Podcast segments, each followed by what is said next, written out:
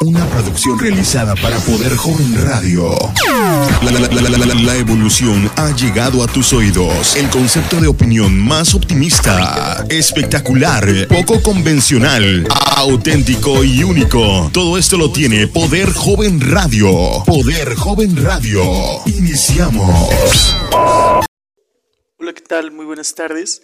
Mi nombre es Alexis Torres. El día de hoy tenemos un programa súper interesante en este podcast de Poder Joven Radio. El día de hoy vamos a hablar acerca de un tema de la materia de Derecho Internacional Privado. Vamos a tratar el tema de conflicto de leyes. Y para eso tenemos hoy grandes invitados. Tenemos invitados de lujo y de gala. Está con nosotros en este foro el día de hoy eh, la abogada Beatriz Reyes. También se encuentra con nosotros la abogada Michelle Cepeda.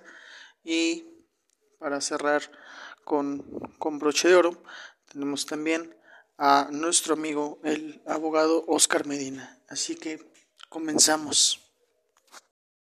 Hola, ¿qué tal? Espero que se encuentren muy bien. Muchas gracias por la invitación.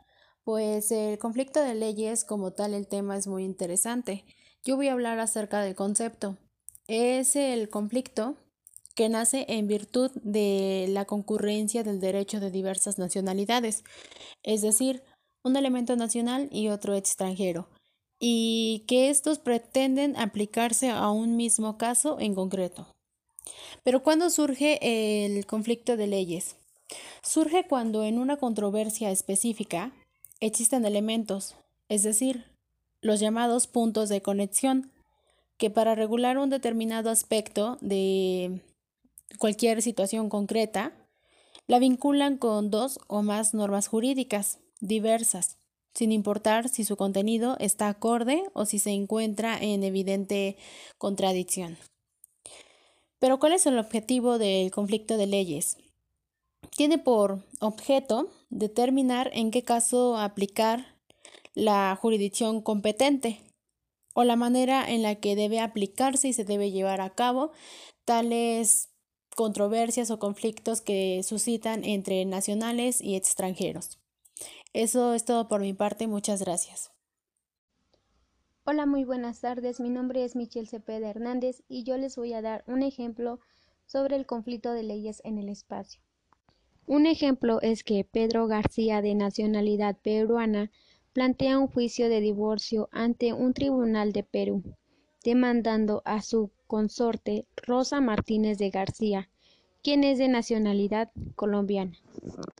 El matrimonio entre ambos se celebró en Chile. Si solo esto se declara competente para conocer el litigio de la legislación del Perú, no hay un conflicto de leyes. Hay que hacer notar que los elementos externos de la soberanía local son legislaciones de, Colom de Colombia y Chile.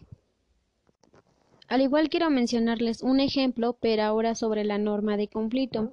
Un ejemplo es que una hipótesis de controversia sobre la capacidad de una persona que no está en la función de la regla de colisión o norma de conflicto determina que la edad de esa persona alcanza la mayoría de edad. Su función se limita a señalar la ley nacional o extranjera que determinará la mayoría de edad en el caso. Entonces, en el derecho internacional privado se limita a señalar el jus material aplicable. Y esto sería todo por, por hoy y yo les agradezco su invitación. Gracias. Hola, muy buenas tardes. Mi nombre es Oscar Medina Velázquez y el día de hoy yo les hablaré sobre las características del conflicto de leyes en el espacio. Una de las características es la eficacia de la norma jurídica. Además de la validez de la norma, tiene otro elemento fundamental, el de la eficacia. Una norma es eficaz cuando se cumple por su propia naturaleza.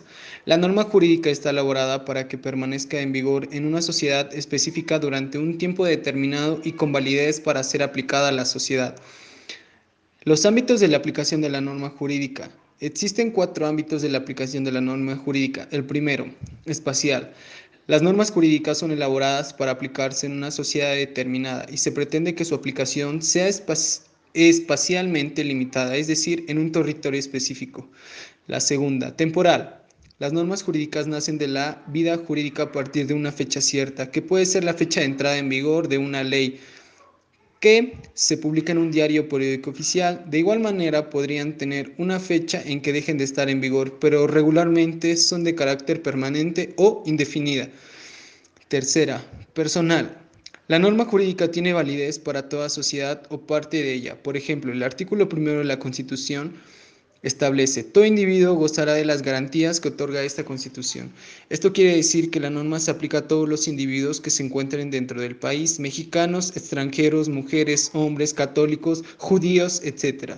Asimismo, es importante aclarar que esta norma, al referirse de todos los individuos que se encuentran dentro del país, alude a un grupo pequeño de individuos con respecto a los que habitan en el resto del mundo, ya que de otro modo serían una norma destinada al género humano. Y por último, material.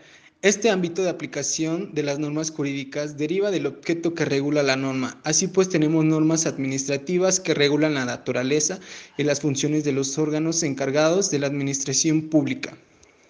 Bueno, ahora hablaremos un poco sobre las características de las normas en conflictos. Y bueno, en los contratos internacionales son normas de disposición interna que tienen por objeto remitir al ordenamiento jurídico del país de una de las partes a un país tercero, la cuestión o problema jurídico que se pretende solucionar. Con esta expresión se hace referencia tradicionalmente al problema de la determinación de la ley aplicable a aquellas situaciones o relaciones jurídicas de carácter privado que por estar en contacto con dos ordenamientos de diferentes países pueden calificarse como internacionales modelos de contratos internacionales. Por mi parte eso sería todo. Muchas gracias. Muy, pero muy buenas aportaciones por parte de nuestros panelistas el día de hoy. La verdad es que me dejan con, con ganas de continuar, pero el, tiempo apremia y es, es importante recalcar que, ya tendremos oportunidad de, volver a tener a este panel de expertos abordando más temas como este. Si te gustó, síganos en nuestras redes sociales. Mi nombre es Alexis Torres. Hasta la próxima.